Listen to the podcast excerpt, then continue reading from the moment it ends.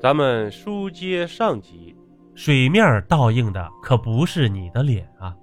关于故宫的野史啊，珍妃井应该比较有名。相传当年八国联军打进京城，慈禧、光绪西逃，临行之前呢，慈禧命太监崔玉贵等人将幽禁在景祺阁的珍妃推入井中溺死，这珍妃井啊便因此而来。在光绪二十七年，即一九零一年的时候，銮驾回京，珍妃被追封为贵妃，家人将尸体打捞出来，先安错于西郊田村，后葬于清西陵崇陵妃园寝。传说啊，这口井平日白天的时候往下看，井底就是一些石头杂草，但到了晚上呢，十二点以后往下看，只要天上有月亮，你看见的就是水。然而啊，这水上倒映的并不是你的面孔啊！加强鬼影，这个传说可太出名了，相信呀，大部分人都知道。那是一九九二年的一个雷雨天，很多游客逛故宫时，看到了古时的宫女太监。专家称啊，这宫墙是红色的，含有四氧化三铁，闪电呢可能会将电能传导下来，并进行录影。如果再有闪电巧合出现，这录影啊就会重放，但实情到底如何呀？或许谁都说不清楚了。娘娘哭泣，天坛始见。这个传说知道的人可不多。传说当年朱棣定都北京后，连年干旱，这后来他做了个梦，梦里的大地呀也干得够呛，他忍不住喊着：“老天爷啊，下场雨吧！”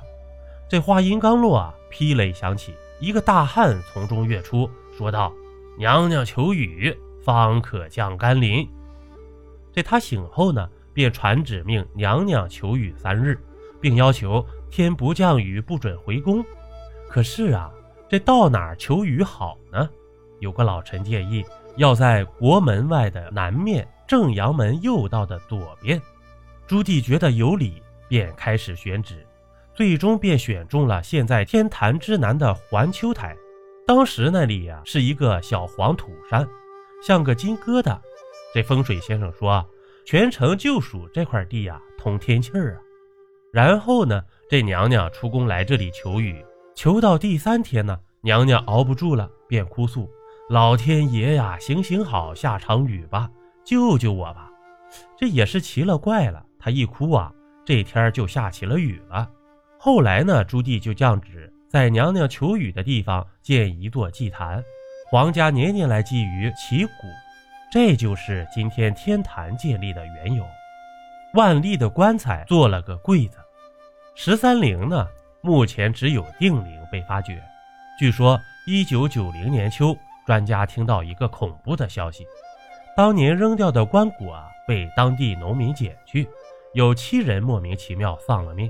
这件事啊，说的是一九五九年，万历和两个皇后的楠木棺椁被扔，由于木料珍贵呀，当天下午就被附近的农民收走了。有一对老夫妇用这棺椁打了棺材，以备后事。这神奇的是啊，第一具棺木制成后，老太太就死了；到第二具刚刚完工，老头子也一命呜呼，前后不到半个月。这五个月后呢？在当时捡棺椁的农民中，一个来自玉林村的农民和妻子出外劳动，他家捡的棺椁被打成了两个躺柜。这一天，他家的四个孩子在家玩，孩子们钻进躺柜后呢，这柜门啊突然关上。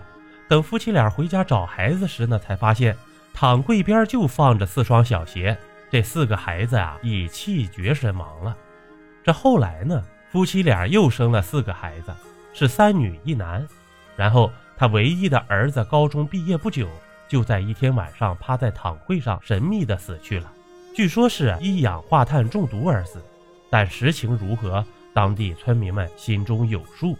真龙吞仁宗，十三陵附近还有一座遮羞山，这传说仁宗朱高炽死后埋葬在县陵，在陵寝中有一道小山梁。这座小山正好从正面挡住陵园的明楼和宝城，民间叫它遮羞山。这传说仁宗生前曾误入其父妃子的寝宫，这朝野以为失礼，仁宗为保持天子尊严，便对天起誓，矢口否认，还说如果这事是真的，就让龙把自己吃掉。可让他没想到的是啊，金銮殿上真有一条龙飞腾而下，一口将他吃了。大臣们慌忙救驾，也只救下一只鞋子。后来呀，这宣宗皇帝只好将父亲的靴子葬入陵中。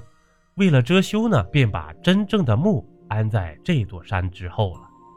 订阅关注不迷路，中国历史趣闻录。感谢收听，下集更精彩，咱们下集不见不散。